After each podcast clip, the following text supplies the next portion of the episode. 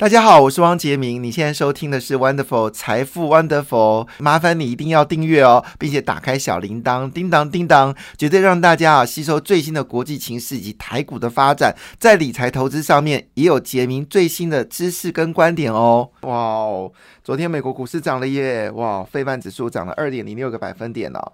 那其实昨天周二的全球股市呢，除了台股演了一出上半期的上半场的好戏哦，那当然主要原因是因为担心台积电的财报，所以呢开高走低哦。一开盘的时候还涨了将近一百三十点附近嘛。我其实昨天看到台股涨的时候，我有点吓到，哪尼？真的吗？我眼睛有没有 眼眼障啊？看到昨天台股是涨的，那当然最后尾盘是下跌的哈。最近市场的情绪，外资还是正在卖超啦哈，所以。呃，散户的数量又增加了，融资好像要增加两千亿，筹码有一点点的不稳定啊，所以最近的股票市场会稍微震荡。好，但是震荡呢，基本上呃应该是一个很好的买点了，我想是毋庸置疑的问题啊。但是只要非常意外是今天台股可能又会上涨了，因为呃呃这个鞋子落下来，靴子落下来，就是台积电正式公布了，就是六呃六月份的营收哦，果不其然呃是蛮惨的哈。蛮惨的哈，不论是季跟季，好跌了四个百分点，今年跟去年比啊跌了十一个百分点啊，月好六月跟五月呢也是下跌的哈，所以这个 AI 的晶片呢并没有帮啊台积电在六月份营收呢看出来有非常什么可观性的一个上涨，没有哈。不过也开心的事情是六月终于结束了哈，那接下来七月份啊这个苹果的订单就要来了，据了解。台积电应该可以增加呃十五个百分点的业绩哦，这是一个非常可怕的数字。当然，这次呃到底第三季状况是如何呢？你就要关心的是七月二十号，好，台积电会有第二季的法说，好，因为要公布第二季的财报，同时有第二季的法说，就可以知道到底第三季的预期是如何。那当然，昨天的财报呃营收公布出来的时候呢，马上就有外资呢迫不及待的就宣布哦，台积电的目标价是。七百元，哈，那这已经是越来越多家，这应该是第三家了吧，哈，就是从原本的六百四、六百六，好，调高到七百块以上，哈，这是第三家了，估计应该会有更多家的这些分析师呢，会把台积电目标价呢调高到七百块。那如果是真的话呢，那当然哦，群益投信呢也是开枪了，呃，之前是花旗还是美国银行？然后说台股会到一万九千点，还啊瑞瑞银吧哈，说年底呢台股可以到一万九千点，或者是在年底的时候你会看到年底之前你会看到一万九千点了，这个数字哦，我觉得会不会在明年这个选举权的时候台湾就冲到两万点呢？完成了马英九不可能任务哦，因为马英九时代前任的经济部长就马英九时代经济部长就喊出台股两万点哦，最后呢收盘就是马英九下台的时候呢，啊收盘是七千六百点哈，两万跟七千六，你妈妈帮忙好也差太多了哈，所以马英九时代是从整个八年是九千八，最后是七千七千六哈，那蔡英文总统是七千六，最高是一万八千。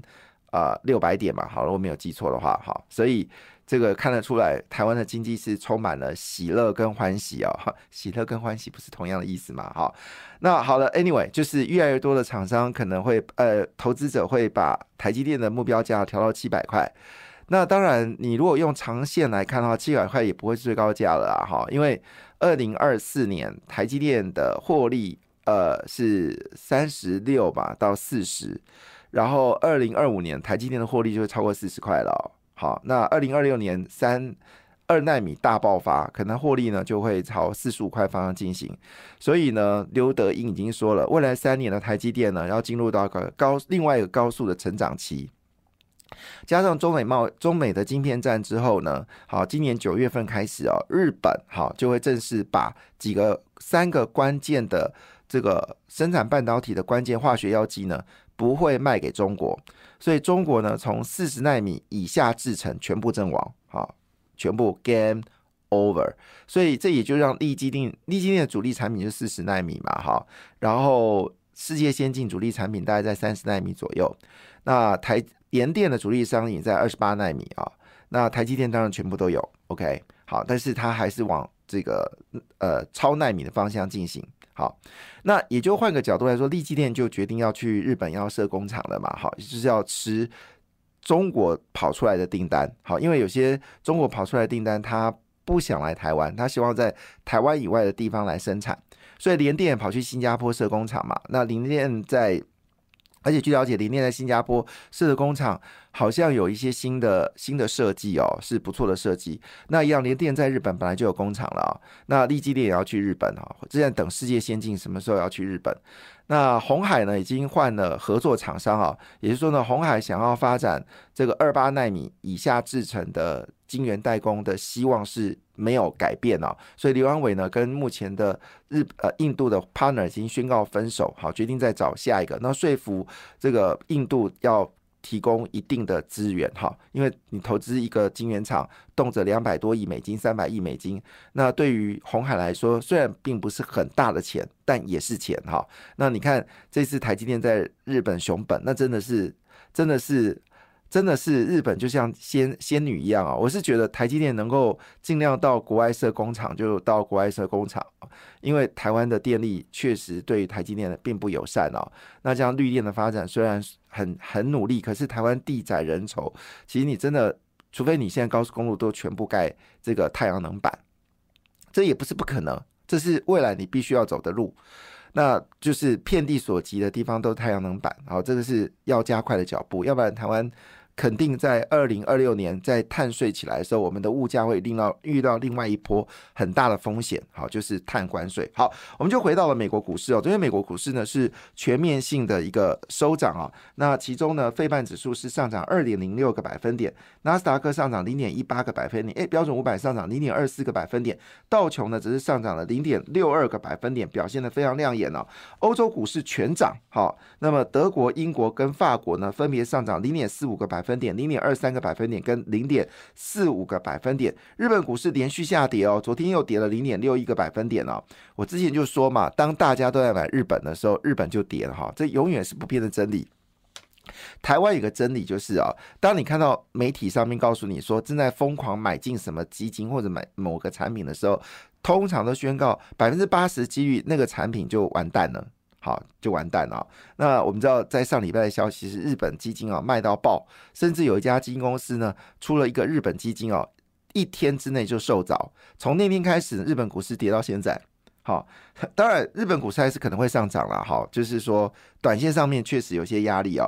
那日经呢是收在三万两千一百八十九点了，跌了零点六一个百分点。韩国股市呢则是跌掉零点二四个百分点。印太股市几。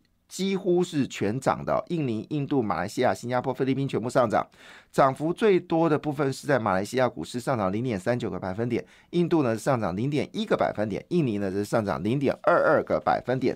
那么中国股市呢也是微幅上涨的格局哦，上海是涨了零点二二个百分点，深圳呢则是上涨零点五个百分点。好，好，那当然昨天美国股市上涨的原因是因为呢，哎，联准局又有鸽派说法了。好了，这个就看看吧，哈，反正就是一句话，七呃，这个礼拜应该就是美国联准局会议了。那美国是会升一码，九月会升一码，反正就会升两码，就这么回事。好，那当然在费半指数里面呢，啊，我们先看一下 NVIDIA，NVIDIA 是跌了零点七六个百分点，然后 AMD，AMD 是涨了零点三六个百分点。那到底为什么会有？这个二点零六 percent 的上涨了，因为看起来都不太妙。好，答案是记忆体的美光大涨了三点零二个百分点。那今天有消息指出哦，低润价格在第四季就会持平了，然后就会呃损益两平啊。那这是一个好消息。但是因为记忆体股票，坦白讲，积乐好，就是我也不会建议你去买，那我也不会建议你不要买。好，反正呢，记忆体股票。嗯，你可能可以买的，就像什么微钢啦、实权哦。就如果记忆体股票价格是上涨的时候呢，这些通路商利润比较好，因为它的成本比较便宜。那未来价格上涨，所以中间利润就变大。这些经销商最怕是什么？叠价。好，就是价格趋势往下。好，但是因为它有存货的问题，就有低价损失。那就跟这个石油公司一样，就是油价走高，对于做炼油像台塑，好是台塑化是好事，但油价走低呢，台塑化就惨了。为什么呢？因为他买的比较贵的汽油卖比较便宜，好，就是这么简单。好，所以呃，美光上涨，我就看看，因为跟台湾并没有什么大的关系哦。好，那昨天呢，日月光公布了，就是六月份营收再创历史新高哦，非常的开心。所以昨天日月光的 ADR 是上涨零点六六个百分点，联电则是大涨了一点二九个百分点呢。好，这个我们之前有讲，联电这一次会是美中贸易战里面晶片战里面最大的受惠者，它是 Number One，因为它在新加坡跟日本都有都有晶圆厂。所以呢，这个最容易接受来自于中国出来的订单哦，是在日本跟新加坡来生产。所以联电呢是上涨一点二九个百分点。好，那这个台积电呢，好，因为业绩报告并不如理想啊，所以昨天 ADR 呢是跌掉零点四六个百分点。但是呢，其实在昨天最大的赢家是 Meta，Meta 昨天大涨了一点二三个百分点。为什么一点二三个百分点我叫大涨？因为其他的它是涨幅最大的哈，苹果是跌的，Amazon 是跌的。呃，微软是跌的，Alphabet 是跌的哈，结果 Meta 是涨的，所以昨天纳斯达克涨了零点一八个百分点啊。那我们都说这个 Chat GPT 出来的时候呢，谷歌很紧张嘛，他想要跟微软拼天下，结果没想到杀出个程咬金叫 Meta。那 Meta 呢，最近出了这 Threads 啊，就是我们说类似 GPT Chat GPT 啊，非常成功。那另外呢，Meta 呢也出了一个一个版本哈，台湾还没有进来，这跟 Twitter 很像。好，那据了解呢，已经慢慢的。呃，就是有跟 Twitter 能够拼天下的感觉哦，所以 Meta 股价呢最近持续的走高，哇，Meta 真双喜临门了，恭喜恭喜！到底认定问题是 Meta 到底晶片没有交给联发科呢？好，这件事情呢是嗯。嗯，还不知道的事情啊。不过讲到联发科，联发科公布了业绩了耶，哎呀，还像真的不错呢。好，呃，这个昨天的呃台积电呢是月减了十一个，呃年减十一个百分点嘛哈。但是呢，联发科的业绩呢是增加了二十一个百分点呢。好，连两个月的成长啊。那联发科呢昨天公布六月份合并营收是三百八十二点一九亿，呃，超过三百亿就不错了，超过四百亿更好。那这个，因为之前曾经跌到两百多亿啊，那接近快接近四百亿了，恭喜恭喜啊！那是创下近三个月的高点，月增是二十一个百分点哦，所以上季的合并营收呢，达成了财测，终结了连续三季的困境哦。好了，那联发科哦，联发科跟这个华航、长荣有什么差别呢？联发科不是你有钱哦就可以做联发科这样的产业，但是呢，你只要有钱就可以买飞机，你就可以变长荣，就可以变华航。好，就是这个行业这样，你有你有航空执照，你就可以买飞机。所以呢，最近航空业赚很多钱，不代表未来赚很多钱，因为当航空业赚钱的时候，就很多人想买飞机了。好，那想买飞机，你想买两架，我帮他买两架，那当然。呃，这个班次就变多，班次变多，满载率就变低，好，那当然就获利就不会那么高。所以再次重申，如果你对于航空业有兴趣的话，呃，你就不要买超过九月份，好不好？这个过了九月就过了所谓的传统旺季了。虽然明年的春节业绩还是很旺，但是是全球是全球的一个趋势啊，就是你不可能永远的旺下去，因为你不可能不买飞机。好，而且你看，印度还有几个国家呢，现在飞机买的一塌糊涂，所以你反而应该去买那种维修飞机的，像是亚航啦、汉翔啦，还有一家公司名字难记的，业绩很好的。好，那我来谈联发科哈。那联发科呢，它主要去年呃，除了这个天玑九千系列啊，已经导入到这个许多的大型的这个我们说的中国的哈这个手机公司啊，那业绩呢是市占率会持续的走高。联发科总经理陈冠洲预预告，接下来在十月底呢，还有天玑九千三的手机晶片。另外一部分呢，他们也发现到一件事情，就是说非手机的业务呢，也开始慢慢的增加，在明年呢，则会大大的发酵。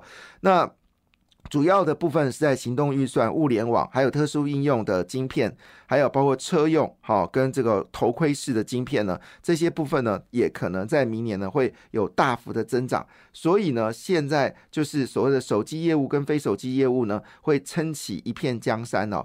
那当然，联发科的核心技术是运算，那也包括了通讯、联网、多媒体、手机、非手机、电源管理 IC 呢，这几年成长的动能，而且未来还有更多的机会哦。所以。联发科呢，恭喜呃，在七月份的这个营收呢，成长了二十一个百分点，表现的非常非常好。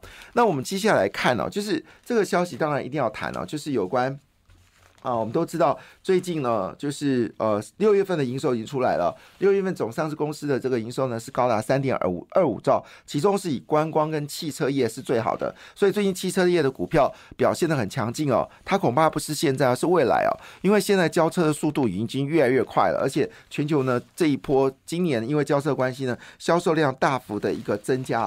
不过我想可能大家比较在乎的，应该就是最近涨很凶的这些所谓的呃这些呃。就是我说的。电的公司哦，华晨业绩公布出来，成长百分之五十，非常惊人。大同增加百分之三哦。那最近最强的股票呢，有包括台光电哦，那么也开始蛮强的。光宝科还有强茂，好，那强茂呢也进入到所谓碳化系的二级体哦。那最近碳化系概念非常热。感谢你的收听，也祝福你投资顺利，荷包一定要给它满满哦。请订阅杰明的 Podcast 跟 YouTube 频道财富 Wonderful。感谢，谢谢 Lola。